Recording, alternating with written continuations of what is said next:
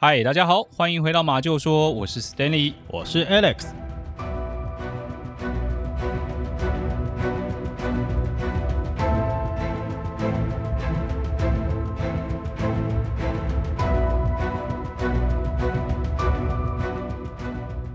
今天这则故事呢，比上一次的更知名了一点。知名了一点啊，除了改编改编成很多小说之外呢，嗯还有一个著名的好莱坞的男星谁？里奥纳多·皮卡 丘。你你要说的是迪卡 皮欧吧？重来，重来，为什么？没关系， 我们就继续。我看我要不要剪掉 好了哈。好，呃，这个大家请原谅他，他他是深受这个沈春华主播的影 响啊，他真的是要说迪卡皮欧的里奥纳多·迪卡皮欧。啊，不知道的人请去 Google 沈春华皮卡丘。OK，好， 我们继续啦。对不起，对不起。好啦，我们重来一次哦。就是里奥纳多·迪卡皮欧呢，他也曾经想要改编这则故事成为一个电影。嗯，那后来当然目前还没有上，因为其实大家知道现在疫情这些状况嘛。对，也听说呢，他可能要改编成影集，电视影集。那总而言之呢，这个案件的知名度绝对比上一次的案件来的高。就像我们刚刚提到的，连好莱坞的明星啊，都他都买下了这个剧本，准备要来进行一个改编《那这一集你要跟我们分享的是《白城魔鬼》。白城魔鬼》啊。好了，我们先来看一下嗯这个故事的背景好了。好，来吧。这个我们要讲这个故事背景之前呢，我们要先从一八九三年哦，比上次还要再老、再古老了一点点哦。上次是一九三多年，对对对对对对，现在是一八一多八多多多年。哎呦好，一八九三年呢，其实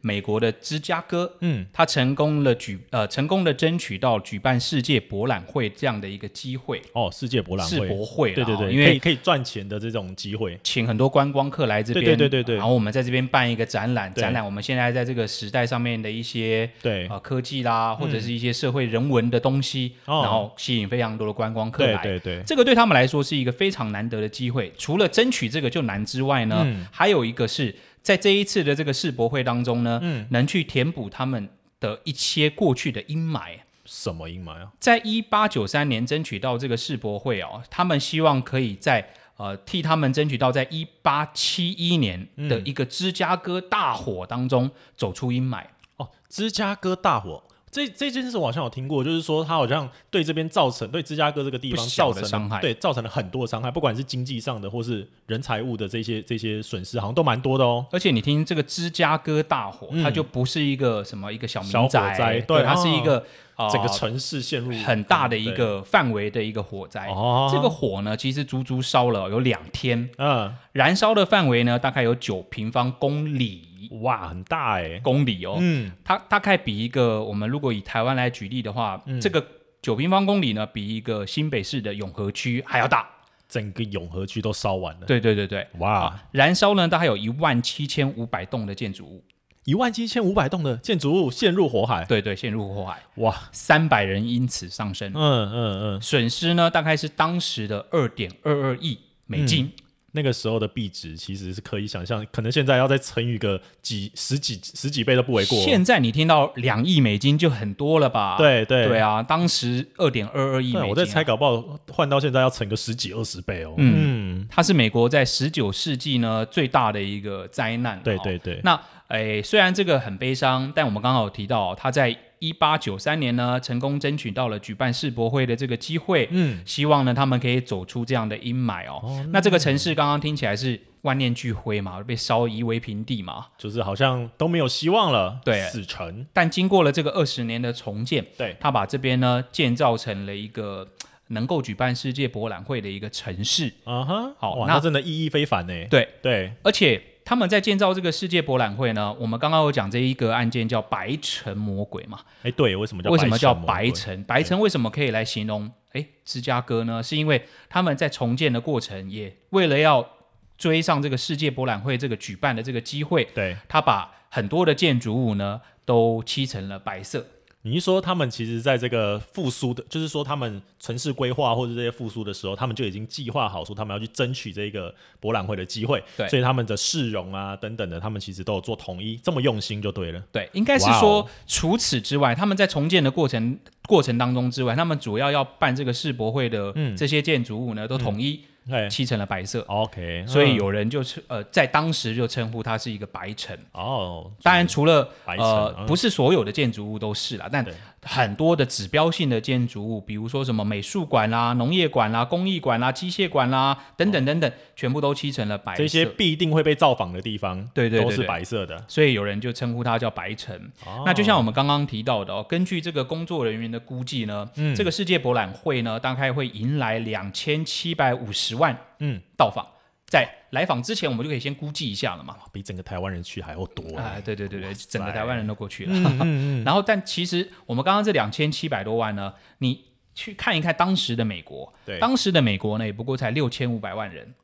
整个美国那个时候才六千五百万人，对，，当时也才有六千三五百分万。之有三分之一强的人都去都都去这个白城这个地方外了。外面的人，或者对是说里面，对就是会会这么多人来参观的嘛对对对这边参观。哇，那对真的很很壮观哦。最高的记录呢，一天大概有七十万人嗯，为了这个来参观世界博览会呢，到了这座城市。对对对，嗯，所以其实这样听起来呢，感觉上好像都是好消息啦，除了刚刚那一个芝加哥大火。哦对啊，其实它比较就是一个象征，说我们已经复苏，我们走出这个地方了。对，对然后其实因为办这个活动，也可以让借由大家的这个财金钱来让我们就是更进一步啦。对其实因为办这个办这种活动虽然是很辛苦，但是它一定可以得到相对的这个收益。对对你，你想象一下，如果这个东西是办在我们自己的城市的话，假设、哦，假设明年要办了，嗯我们现在这边应该是一片欣欣向荣，对对对感对觉很多人要来，我没们错可以看到没错很多不同的人，对，然后等等等等工的，工作机会等等的。但好没想到，嗯就在这座这座城市里面嗯，诞生了一个杀人魔，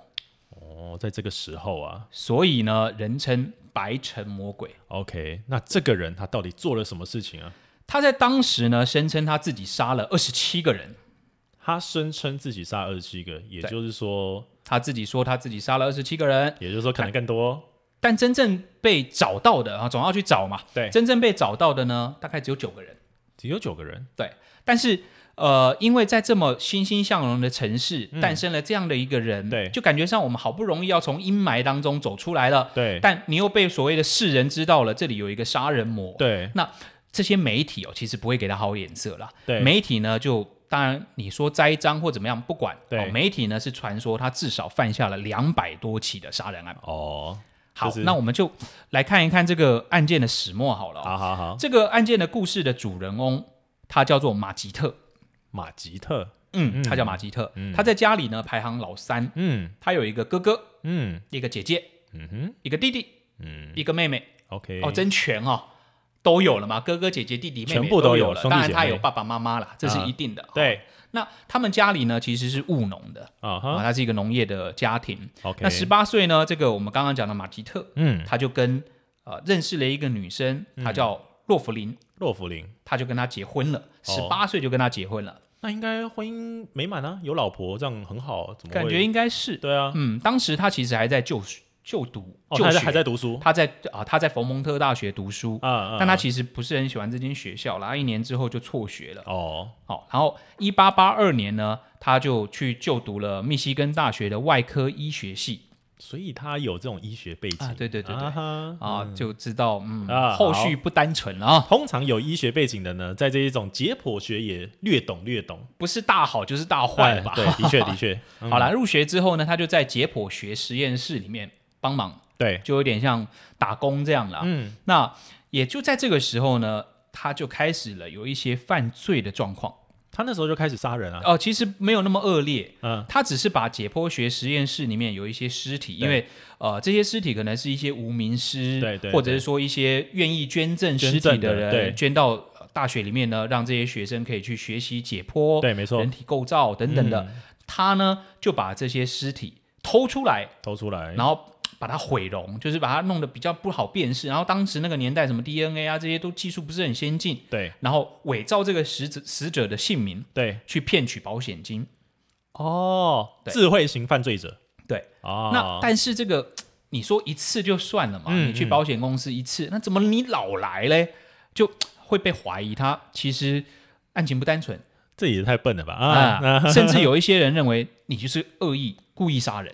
你是谋杀犯嘛，哦要不然你手上哪来那么多尸体要来申请保险金？哦，结果他为了赚这个保险金，他把自己给赔进去啦。啊、当然他后来有自己跳出来说，嗯呃，我我其实只是诈欺啦，我只是个学生，这些尸体其实这是嗯我弄出来的。对对对对对哦嗯所以其实他在那个时候呢，就因为这样的案件有了案底，案底，他就嗯是在那个时候已经开始做犯罪了。对对对好对对，然后刚刚讲他还在读书的时候呢，就已经结婚了，跟那个洛弗林结婚了嘛。嗯对对对，那在一八八四他毕业那年呢，呃，其实洛弗林就因为屡遭家暴而离开了他。他还会打老婆，啊哎，对对对对，这个人个性怪怪的。这样嗯不 OK 哦。然后就当当时离开了家庭之后呢，虽然没有离婚啦，但是就有点离家出走。嗯，然后后来呢，也不再跟他来往。对，那不久后呢，这个我们刚刚讲的马吉特呢，他就搬去了费城，嗯，在那边的一间诺里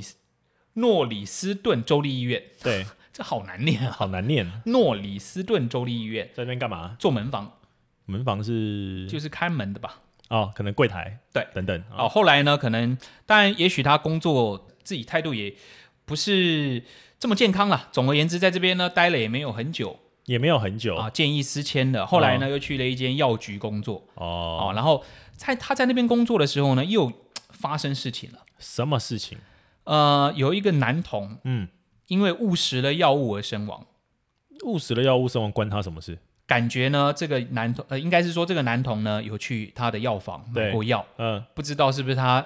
骗了他，哦，给所以他了一些不好的药，有可能是他开错了药，也有可能是他故意给弄错了药给错了药。哦，而导致他死亡。嗯，那但他自己当然是否认啦、对对，对啊但没多久他就又搬离了这座城市，又搬离了。对，对，啊那就这次要去哪不呢？知道是不是畏罪潜逃啦。哦你也可以这么说。总而言之呢，他那个时候就搬离了刚刚讲的费城，对对，他后来呢就搬到我们今天的主人翁的城，嗯，芝加哥就是芝加哥，他搬去芝加哥了。对，那在搬这个搬到芝加哥之前呢，他甚至还改了自己的名字，他不叫马吉特吗？因为对啊，他之前的案底实在太多了，又有什么拿尸体诈欺的啦，哦然后又有人怀疑他跟这个小孩误食药物的死亡有关啦，等等等等，他就干脆哦改名字好了。好，叫什么？他这次改的名字呢很屌，很屌，他叫做什么什么名字？福尔摩斯，就是那个 Holmes，是那个英国的福尔摩哎，斯对吗？对对，他就改成亨利福尔摩斯。哦，好好，亨利福尔摩斯，啊哈，那改了福尔摩斯，就想要在芝加哥这边重新开始他的人生嘛？对对对，哦，那呃，虽然他还没有跟自己的妻子洛弗林离嗯婚，但他在这座城市里面呢，又又认识了一个叫贝尔纳普的女生，哦，所以他们就交往了呃之类的，交往嗯，进而又结婚了、哦，结婚哦，他们没离婚啊哦，。但是呢，他又认识了一个叫约基的女生，那啊然后呢哎？呦，交往又结婚了。什么啊？所以这个等一下等一下，这个也是后宫甄嬛传吗？他三犯重婚罪哦，啊，这当然他们彼此可能不是那么清楚。哦哦，了解了解，总而言之呢，他生活也还蛮多姿多彩多姿的啦。哦对从一个城市又搬到另外一个城市，原本想隐姓埋名好好工作，嗯那当然也女人缘可能也很好吧。对，认识了一些女生，然后也结婚了。哦那好猛哦，他在一九八六年抵达了芝加哥之后呢，其实他就在当地的另另外一间药店哦工作。在那边工作，他应该是说刚好学这个的嘛，对都比较有机会到这种药房对，也工是作药房，对，那其实他的工作严格来讲还是算认真的，还是算品质有的。对好，然后不久呢，攒了一点钱，对，甚至透过了一些手段。嗯当然，这个手段呢，我们没有那边的资，没有这方面的资料啦。对总而言之呢，他透过了一些手段，也赚了一些钱之后呢，他就买下了这间药局，你是说在芝加哥工作一家药局，他把对它买下他来，把它买下来了。哦，买下来，嗯甚至呢，他在这间药局的对面呢，又买了一块地。买了一块地，隔年嗯开始建造一栋两层楼的公寓，哦，所以他等于在这边落地生根嘛，要好好做人了。对啊，那很它好这啊个公寓呢，一楼是一间药铺，这个我们刚刚讲的两层楼的，对对对对一楼呢做它生意又嘛自己开了一间药铺，嗯，然后二楼呢就是拿来租房子，租房包子租公，租给别人哦，对他拿来招租用。了解，等于我盖了一栋房子，我本来就已经有自己的住所了嘛，嗯那我就嗯干脆盖一栋，让更多的人可以来住。啊这样好，然后在一九啊一八九二年呢，嗯他准备增建第三层，第三就层刚刚讲已经有两层了嘛，对二楼招租，一楼药局，那他他又盖一层，他又想要盖一层。那其实他，我觉得这个人的这个呃语言能力应该也不错啦，哈，这怎种么说沟通能力应该也不错啦怎。么说？他告诉一些人，因为要这些都要钱嘛，对，他就找一些人来投资他。哦哦，甚至他要谈这个盖这个房子，总要到一些总要约一些建筑商来谈嘛。嗯嗯嗯他就跟这些人谈说呢，哎，隔年哦就是嗯世博会啦。对，我今年哦，我今天做这件事呢，其实我是打算要在世博会之的这个期间哦，大量的招揽一些游客来哦入住。哎，很有头脑哎，所以呢，你们如果资助我，对，到最后你们也应该会获得相同的这个报酬。所以说他把原本这一种二楼招租的改的模式呢，想要把它变成有点像经营饭店啦，对，哦，然后找这个投资者啦，对，哇，这个头脑可以，头脑不错哦、对对，不哎错不错，但是问题是呢，他在这个过程当中并没有如约去付钱不付哦，没付钱，啊，那还盖得下 去吗？呃，当然就可能有盖一下没一下的嘛，他没有付钱，哦甚至啊、还偷走了一些建商的家具、偷家具啊，建材。偷建材，对哦，然后这些家具商呢，因为也没收到钱，嗯然后建材还被建干走被他嗯被偷走了。嗯，那风这个传出去风闻也不好嘛，嗯那有一就盖些了投资者呢也就不愿意继续投资了，嗯，所以这个旅馆呢其实盖了，但没有完全完工这样。你是说二楼二楼以下都 OK 啦，三当楼然那边就是盖可能没有完全完工这样，对，哦，了但解，其实没有完工的这个地方呢，呃，其实其实不影响他把怎么说，不影响他做这件事的目的，那他做这件事是因为他做这件事呢，其实目前看起来啦，嗯好像他不是为了要招租他不是为了要招租，哦，那他最后盖这个，嗯，二楼一楼要房，二楼招租，三楼也想要，那不然他要干嘛？他把这个楼层哦盖的，让人家走进去之后就不太容易出来，因为他把房子的结构呢弄得密密麻麻的，像迷宫，像迷宫一样的一个建筑。对，甚至呢，在很多的三楼，它嗯可能有一个通道，嗯，这个通道一打开之后呢，就可以滑到地下室去，他在，那他在干嘛？他做这件事情，就感觉像他想要。最后，当然我们知道他杀了很多人嘛，对啊，对啊，那很多人说这个呢是他的一座杀人城堡，他杀人跟这建筑物有关系，他会把一些人呢骗到这些建筑物里面，嗯，然后把他杀掉，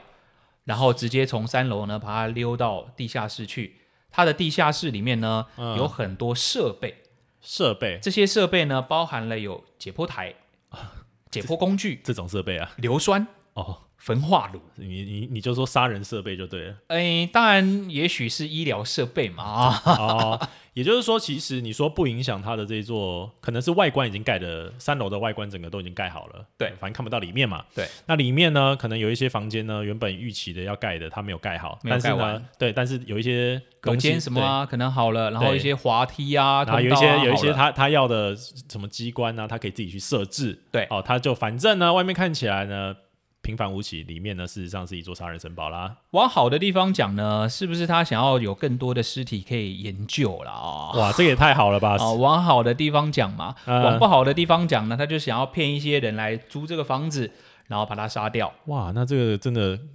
电影题材啊，因为就等于说你走进的那一那一那一间旅馆，就出不来了。看呃号称是旅馆的地方，就再也出不来了。对，哦，那这里面呢，其实我们刚刚讲说有九个已经被找到的尸体嘛，对哦对对对，这比较可以确信的一些被害者、哦，我们就罗列一些让大家稍微认识知道一下。好啊好啊，他在一九八呃一九一八九一年，对不起嗯，嗯一八九一年呢有一个情妇，嗯，她叫斯麦斯斯麦斯，哦，然后呃，其实她丈夫呢，就斯麦斯的丈夫呢，原本是她药店的员工。我对们刚刚讲，她买了药店起来，甚至有盖了另外一间有药店嘛。对对，哦没错，原来原来她丈夫呢是药店的员工，对，但他发现老婆跟福尔摩斯，我们现在讲那个福尔摩斯不是那就个是我们现在对我们现在讲是亨利福尔摩斯啊就就是原本白马吉城特魔鬼对，啊白城魔鬼、对哦。他发现呢，其实他跟白城魔鬼走得很近，他老婆跟白城魔对鬼对走得对对很对近，对，于是呢就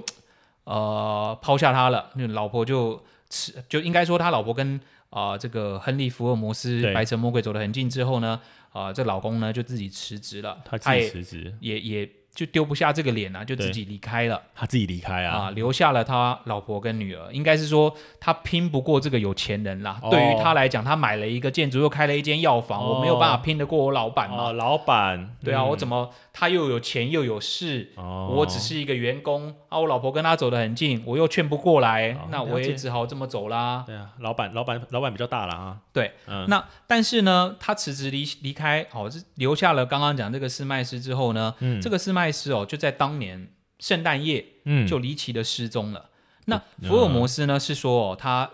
因为流产而死了。所以这个斯麦斯该不会被怀疑是福尔摩斯杀的？嗯，就是最后就确定是他把他杀掉了，但他对外宣称是他流产而死。哦，那个时候都没有那些就医记录等等的可以查，对对不对对对哦，呃，这然后随便随便陆他续说嗯还有一些人去入住了这间所谓的饭店嘛。对哦对对，那包含了有一在一八九二年五月呢，有一个叫辛格莱德嗯，的女性，对，一样呢是在同年十二月失踪，住客就对了，对，住客。然后又有一个塔塞塔塔塞尔嗯，也在同年失踪，嗯这些人呢都被、呃当然都是住在你们的这个住住在你们旅馆失踪，都认为跟这个福尔摩斯脱不了关系啦。对对对那，甚至呢之后啊、在旅馆里面呢，他也招募了很多的女性工作人员，嗯，然后比较特别的是哦，福尔摩斯都要求这些女性的工作人员要投保投啊、保当然这不特别啦，对，但是受益人呢都要都是福尔摩斯。哎、可是我觉得，我不知道是时空背景不一样还是怎样。如果嗯发生在现代的这一种保险公司的话，保险公一定司就应该怀疑了马上嘛起疑吧？对，对啊，好、当然因为他这些呃所谓的帮忙投保的这个动作啦，也是让一些保险公司觉得怀疑。对，你说现在是，其实过去也是啦，哦但因为没有办法，他都楼下的设备这么齐全，，对对，没有办法那么容易的抓到他的小辫子嘛。啊哈，好，所以呃，一直以来呢，他可能只会被放在怀疑的名单当中。没有确没有没有那个确证切对的确确切的证据了，证据嗯，嗯不过呢，就在这么多的这个呃过程当中哦，对，有一个人的出现，让这整起案件爆发出来。是谁？好，呃，他在诈骗的那么多的过程当中呢，嗯就免不了还是会被刚刚讲到的一呃这个警察调查嘛，保险对保公险司公司怀调疑查嘛，对对对甚至建商还有家具商，嗯，其实都不认为他是个好人啦，就很讨厌他了，都不认为他是个好人。对对对，于是乎呢，他又决定啦，我又要用我以前的那一招，我先干一票大的，然后隐隐姓埋名，再换到另外一个地方，这不再盖一座城堡嘛？对不对？哦我可以再换个地方，反正那个时候的所谓的通讯或者是这些没有那么发达，所以他那那个时候想要做最后一票，对他想要干一票大的。啊，那这一票大他怎么做呢？他当然还是选择他最擅长的哎诈骗。诈骗骗谁？其实这么多的过程当中，你会发现他很会骗啊，好、对那什么啊、流产死掉啦，然他后他拿着他可尸以体骗投资者，可以骗女生，对对对可以对什么对都什么都来花骗一言下巧语很厉害。嗯哦，嗯这个时候呢，他就约了他的所谓的伙伴，他这个伙伙伴呢叫彼得泽尔。嗯这个他跟他彼得泽尔呢做了一个协商，他嗯说呢，我让你炸死，诈死，对，就是我对外宣称你死掉了，然后甚至我丢一个尸体说这就是彼得泽尔。哦，好，然后呢，我们去把这个保险金给骗下来，然后我们对大家嗯跟你老婆分一起平分，嗯这样嗯嗯好。然后计划的方式呢，他是让彼得泽尔在他的那个呃地下那个实验室里面、啊，对对对因对为一些爆炸啊，然后烧死啊、毁容啊，因为你一定要。毁容嘛，对那个时候没有 DNA 这么先进的技术，就是你一定要脸露不出来。我说对他是谁，他就是谁了。啊，哦，透过这个方式呢，去让这个彼得泽尔炸死，对对对然后去骗领取他的保险金。对对对对，但没有想到啊，这次他是真的把他弄死。他真的把他的伙彼得伴泽彼得这弄死，弄死，他先把他迷晕，嗯然后最后呢烧死，嗯，而且他用真的尸体哇哦，去领了他的保险金。那这样子有过关吗？好，他妻子就会觉得，哎不是领了保险金要要要这个分了吗？他对说，对对其实我们计划到最后呢没有成功，因对为彼得泽尔呢他不愿意配合。对，那我老公呢？他说：“哦，你老公哦，其实因为我们可能计划失败了，然后对嗯可能被发现了，他去了伦敦，在那边隐姓埋名了。那她老公也都没有留下，她她应该很还是很怀疑吧？老公当然，怎么可在能嗯过程当中，他还是很怀疑。对啊结果他随后呢，又杀了彼得泽尔的子女。呃，就是说他没有杀这个老婆，对他没有杀彼得这个老婆，他杀了他的子女，他杀了他的子女，用意是什么啊？就感觉上要一步一步的把他们家人都灭全部杀因为灭口。哦，因为他们是可能唯一知道此事的，就是对对对哦对这个对这这个诈死骗保这件事情的人。对，哦，我猜他下一步可能就是他妻子了啦，嗯，因为感觉对上他已经相信他了嘛。对好对那我就对先向你的呃向你的这个子女下手，然后再来呢，太残忍了。了吧？或者是说，我就要让你变成我的后宫啦，反正你都孤儿寡女了嘛。那有成功吗？好，这个时候呢，因为他真正的杀了人了，嗯，而且呢又有人知道他的这些计划，对对对啊，被一个呢长期，因为我们刚刚讲他以前其实一直都不是素行不良啦，对，那有一个长期在监追查他、调查他的一个警员、嗯盖尔，嗯，他发现了这些小孩子的遗体，所以他就跳出来调查了。对，嗯，然后发现了就彼得泽尔小孩子被这个福尔摩斯杀掉的遗体，对，于是乎呢，福尔摩斯就被抓住了。嗯，就因为彼得泽尔的这个小孩子小孩的遗体，嗯或者你也可以讲说，就因为彼得泽尔这个案子，对对他，被发现了，嗯然后就被判入狱了。嗯哼，好，然后在一八九五年呢，嗯他就被谋杀彼得泽，因为被谋呃因为谋杀彼得这个罪名呢，嗯，判处了死刑。对，这哇，他杀了这么多人才判他一个死刑，要判十个死刑啊。哦，对，嗯，然后他又说呢，因为他觉得啦，他自己自自己自白，他说其实我心里有住了一个魔鬼。对，是魔鬼叫我做的。然后我刚刚不一开始说，他说他杀了二十七个人嘛，嗯对对他对就开始慢慢讲他杀了这些人。嗯，当然最后真正能被找到的只有九个对，啊，但是这九个是不是真的就是只有九，也只有九个不人是那哦么对确定啦，因为因为过程他当他有中一，些可能已经处理掉了。对对对，你可能找不到他真正的证据了。对对，哦，对所以这么多这么多的谎言，其实他到底也不知道到底是真是假，但他最后就是被判处了死刑啊。那他有被执行死刑吗？因为他如果说我心中住个魔鬼，是魔鬼驱使我这么做的，那会不会他是有精神疾病呢？这一个案件呢，没有这件事发生哦，他他没有没有律师出来说他有精神疾病这对对样，对哦哦哦在呃，不过他有对自己的这个所谓的刑责，或者是说他有对自己被呃判死之后呢，有一点点的要求。什么要求？他要求呢，要把自己的棺材用嗯水泥密封，埋到地下十公尺这么深的地方。 Why？他怕被呃遗体被盗、被解剖。就是我常常解解剖别人，我也怕我自己被解剖。啊那刚好而已啊！啊，你就法法法官有答应啊，呃反正当然答应了，哎后来还是这么做了这。么人道了，嗯，然后在执行死刑的过程当中呢，他们那个年代是绞刑嘛，哦，对啊，吊死，嗯但我不知道啦，那个还蛮残忍的啦，啊嗯就是其实把你脖子吊了之后，把你下面那个板子打开，然后对你对人对就会对掉下去，对整个颈然椎后断啊什么对，的，一瞬间颈椎就断掉了。对对对但对，很惨的是哦，他在这个行刑过程当中呢，颈椎没有断，没有断，他并没有一下子就死亡，所以他是痛痛痛痛苦，他是窒息慢慢死亡慢慢慢哦慢死亡的，大概嗯花了十五分钟的时间被折磨窒息而死，嗯呃然后大概二十分钟才被正式宣布死亡。啊，very good，对，嗯那到了二零一七年呢，就有人在怀疑啦，嗯就是说他到底有没有被执行死刑？那怎么会提出这个怀疑嘞？就感觉上他这个人足智多谋也好，狡猾多变也好，哦就各式各样的一些传言，有人传言说呢，他其实没有被。他没有被杀死，哦可能已经被、哦他在监狱里面，因为什么一个状况已经逃走了。嗯，于是乎呢，怎他么那办嗯个埋在地底下的这个、呃坟墓呢对，又被挖开，又把它拿出来，啊那他不是灌了一层水泥还是什么的吗？就把它打开，把它哎拿出来，哦哦然后剪下了他的一些胡须什么的去做一些检验。嗯，那后来呢，鉴定就是他本人，哦，就是他嘛，对，所所以以,、那个他并没有逃跑，连续剧看太多啊，对。嗯，好，所以刚刚提到这个案件呢，就是白城魔鬼这个案件哦，嗯就是在呃这个年代下发生的一个案件，在嗯这么好的一个年代发生了一个这么可怕的一个谋杀案。真的啊，那当然后续有出了一些小说，当然有改编啦，嗯，哦，它改编呢，大概就是呃有一些建商，对哦，然后再再盖这些房子，可能有一些什么阴谋等等的，那这些当然全部都是改编的故事啦。对对，大家也可以，以去看一下这些小说，小说的名字呢叫《白城魔鬼：奇迹与谋杀交织的博览会》。哇哦，这啊名字可以啊，对，然后奥斯卡刚刚讲了，里奥纳多·迪卡皮欧。嗯，也准备呢，把这个他在二零一零年就买下了这个《白城魔鬼》的版权，这么久以前，对，准备要改编成电影。当然，近期呢也有提到说可能会提到啊，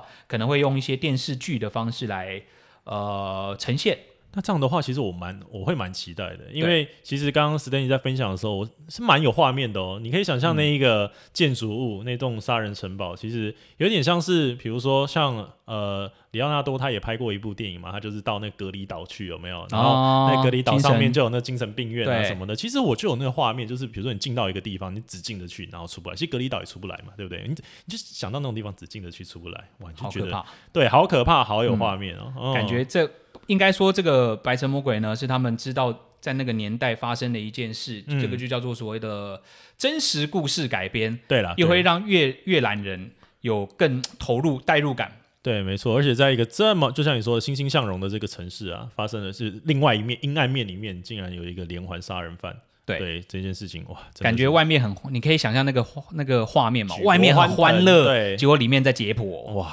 呃，嗯，好了，好，相信大家不久以后呢，可以透过一些影集啊、电影啊，更了解这个故事的更多可可能花絮或什么的对对对改编嘛对内，幕啊他们应该会有把它经营的更张力更足。是的，好，今天呢，我们分享的案件就到这边。嗯，如果喜欢我们的频道，不要忘记给我们一些支持。嗯，拜拜。大家拜拜。